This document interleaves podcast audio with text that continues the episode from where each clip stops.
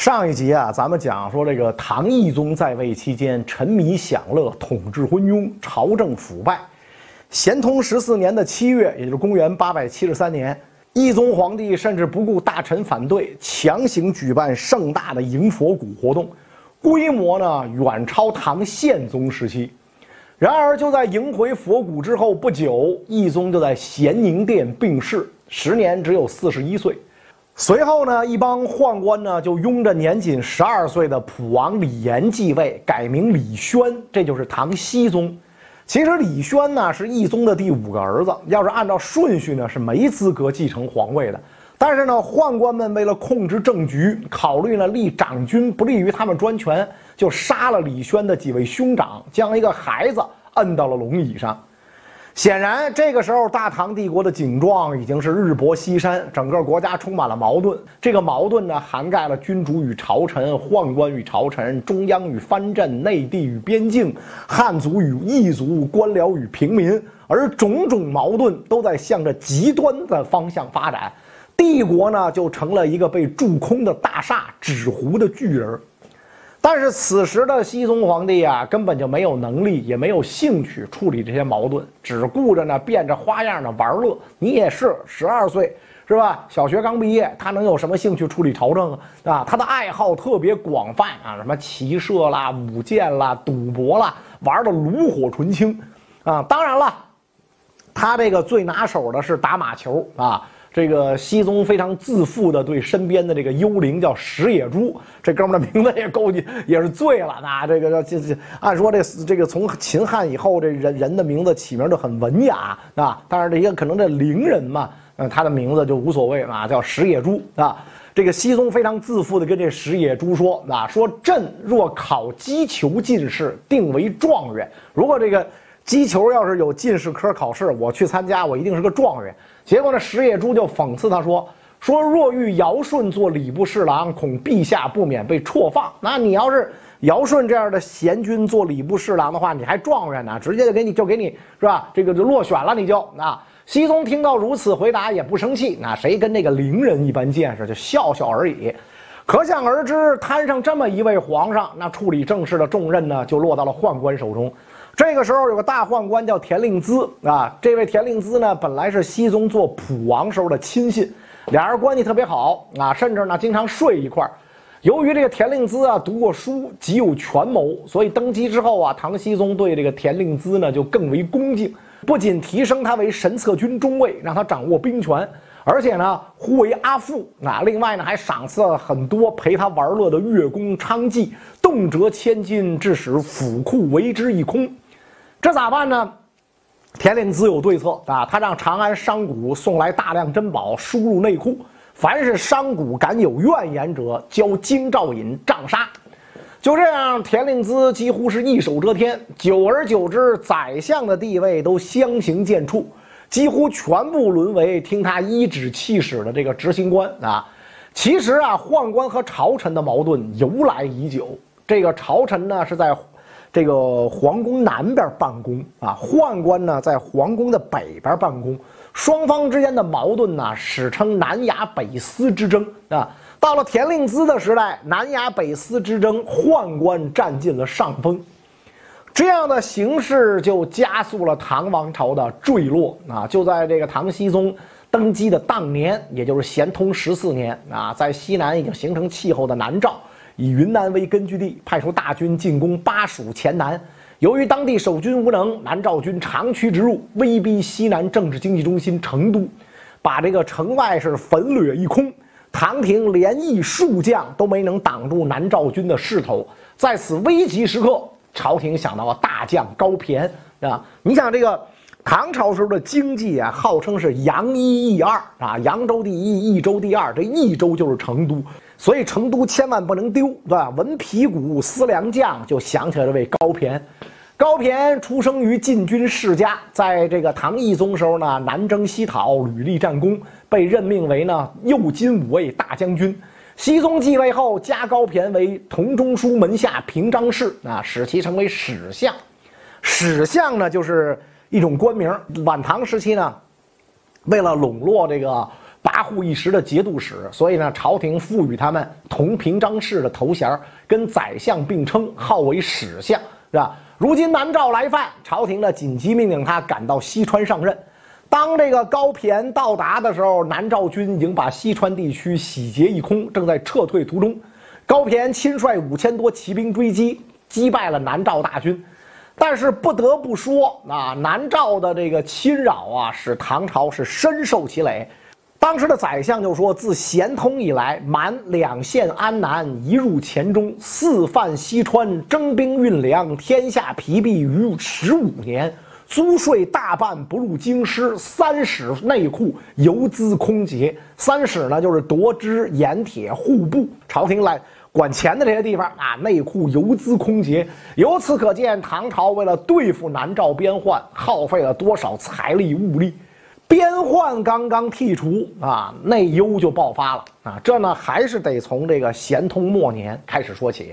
那个时候，关东地区接连几年遭遇洪涝灾害，州县官吏不仅不上报灾情赈济百姓，还连连催交赋税、委派差役，人民生活困苦不堪。比如当时陕州刺史崔瑶啊，百姓们呢向他报告旱情，请求减免赋税。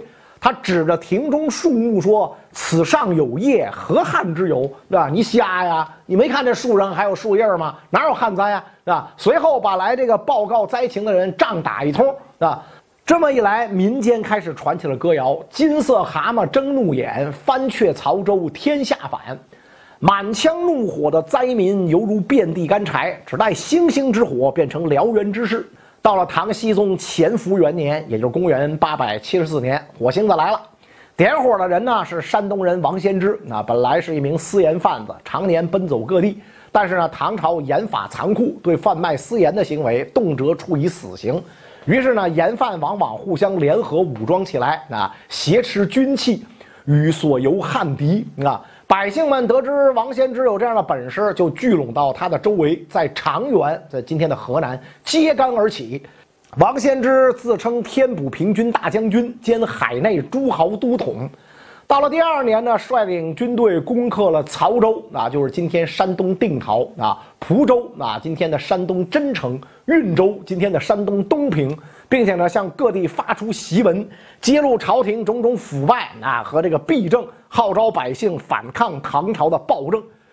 受这个王先知的影响啊，一个叫黄巢的人呢，也迅速加入了这个义军当中啊。这个黄巢呢，不仅是王先知的山东老乡，而且呢，跟王先知一样是个私盐贩子。他呢，善骑射啊，喜任侠，粗涉书传，曾经做了一首这个。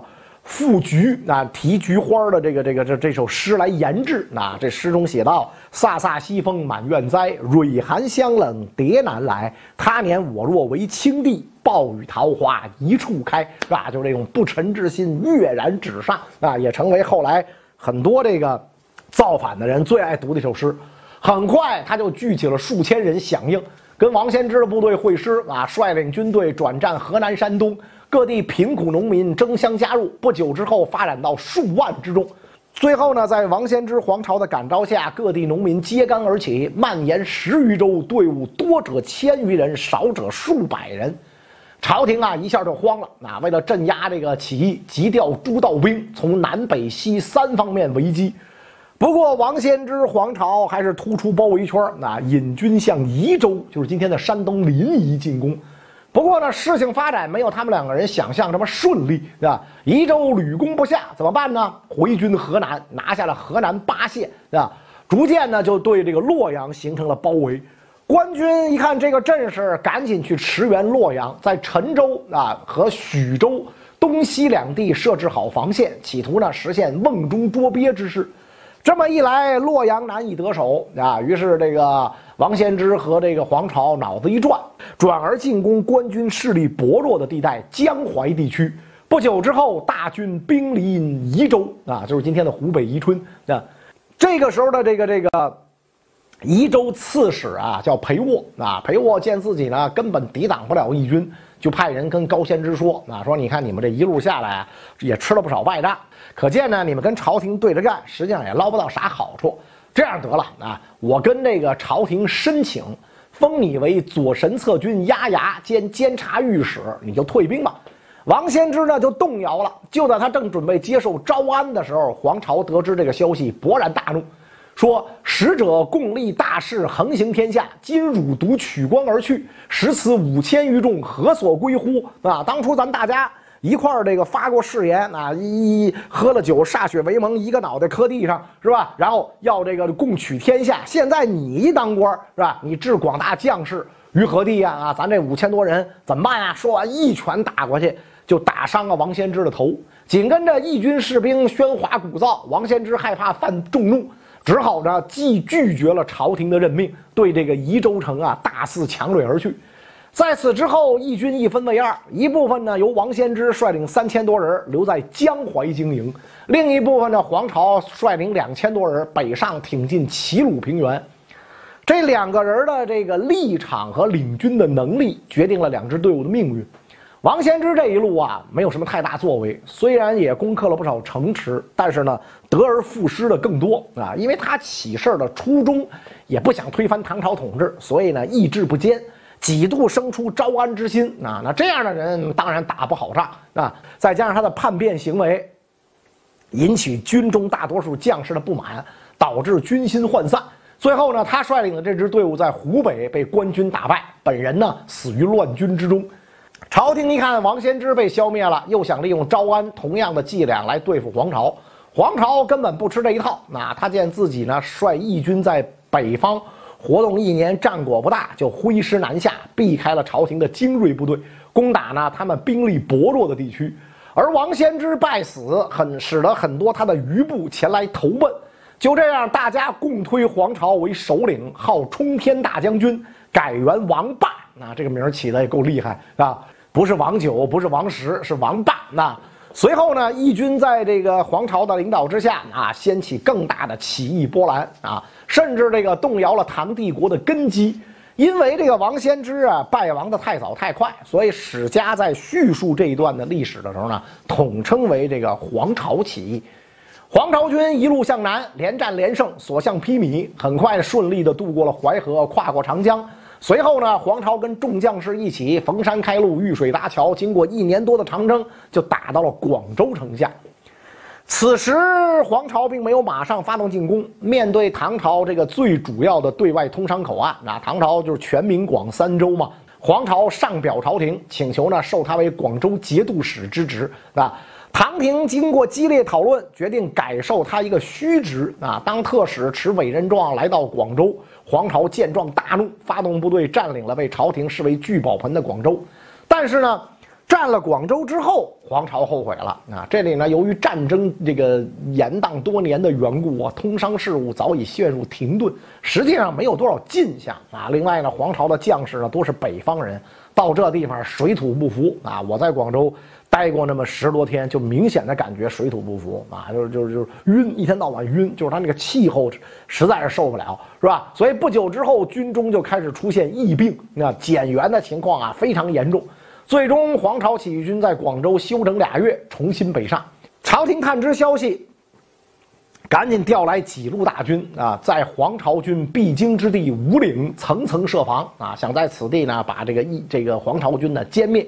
不过这件事呢，很快就传到了黄巢军的耳朵里啊。于是呢，他决果断决定改从水上进发，没有船就砍伐两抱粗的原木，扎成木排啊。然后呢，黄巢军成功的在湘江顺流而下，经过数周未遇抵抗。等官军得到风声之后，黄巢军已经到达了潭州，就是今天的湖南长沙。于是官军赶紧前来支援。随后两军在江面上爆发了混战。因为这个官军的战船都是木板做的，义军呢就抓住这点，用自己的木排呀猛撞官军的船只，是吧？你想那巨大的原木撞到这木板上，木板船自然无法抵抗，所以到最后，官军的木船大多碎成了这个碎片，许多官兵落水而死。这一仗两军激战一天，官军死伤大半，余下的呢就纷纷投降。第二年的九月，黄巢军回渡淮河，继续向长安进发。黄巢一路之上，以率土大将军的名义向唐朝将领发出檄文，告诉他们：啊，我们只向皇帝问罪，进攻长安。诸位好自为之，不要触犯我们的锋芒。各地将领本来就害怕皇军攻打他们啊，这下呢更是乐得拒守不出，保存实力。加上这个黄巢军所经之地，不饶百姓，严惩恶霸，开仓放粮，就让更多的农民呢加入进来。到此时，黄巢军已达百万之众。公元八百八十年，黄巢率六十万大军，浩浩荡荡开往潼关。本来潼关守将还想抵抗一下啊，到城头呢查看义军情况。只见潼关周围漫山遍野飘荡着义军的这个白色的大旗，一眼望不到头。潼关守将心里就开始打鼓了。此时黄巢亲自到阵前督战，啊，黄巢军一看他们崇拜的领导人来了，齐声欢呼，声音响彻山谷，是震地动天。潼关守将见此情景，吓得两腿直颤，还打个毛线啊，撒丫子跑吧。于是慌忙率军弃城而逃。消息很快传到长安，只懂得吃喝玩乐的唐僖宗啊，吓得是六神无主，都说不出话来了，只能对大臣们哭天抹泪。当时大权在握的宦官田令孜一看这个形势，就想带着熹宗皇帝逃往西蜀避难。皇上寻思：哎呀，让朕放弃国都出去避祸是挺丢人的，但是好在呢，朕不是第一个这么干的皇帝。想当年明皇不就这么干过吗？所以呢，哎。来一把战略转移吧，就答应了。西川蜀地位于长安南部，是长安的大后方，躲在那儿呢还是比较安全的。可问题是，既然已经决定避祸西川，那这川蜀之地的守将西川节度使一直是变得至关重要。毕竟呢，这是保障皇帝身家性命的大事儿，可得好好选一位有能力的将帅。结果，唐僖宗选将的方式。亘古未有的荒唐可笑，他用什么方式呢？击球堵三川。啊话说当时啊，这个西川节度使人选啊有四位，那都是神策军的将军。唐僖宗不不知道他谁合适，他从来不务正业，是吧？于是呢想了个辙，在大明宫青丝殿组织一场马球比赛。皇上说，谁在这场比赛中先打进一球，谁就是新任的西川节度使。随后呢，这四位候选人就参加了这次激烈而精彩的马球比赛。史书呢是这样记载：上令四人击球堵三川，敬轩得第一筹，即为西川节度使。啊，显然最后这个叫敬轩的人拔得头筹啊，先进了一球，顺理成章获得了这个西川节度使的职位。啊，敬轩呢全名叫陈敬轩，是大宦官田令孜的哥哥。那么这个陈敬轩有没有本事呢？你要说一点没有吧，有点冤枉他。但是呢，要跟被他取代的西川在任节度使崔安潜比，那就差太远了。崔安潜文武双全，戎马一生，曾经大破王仙之所部，并且呢，又跟黄巢部多次交手，从未落下风。结果这样一代名将却被一个球星代替了，简直是滑天下之大稽。选完了西川节度使，公元八百八十一年正月，唐僖宗拖家带口，随着宦官田令孜，匆忙抛弃京城，逃往西蜀啊，成为这个玄宗之后又一位逃往四川避难的皇帝。唐末诗人罗隐作诗《地姓蜀》，讽刺：马尾烟柳正依依，又见栾雨杏蜀归。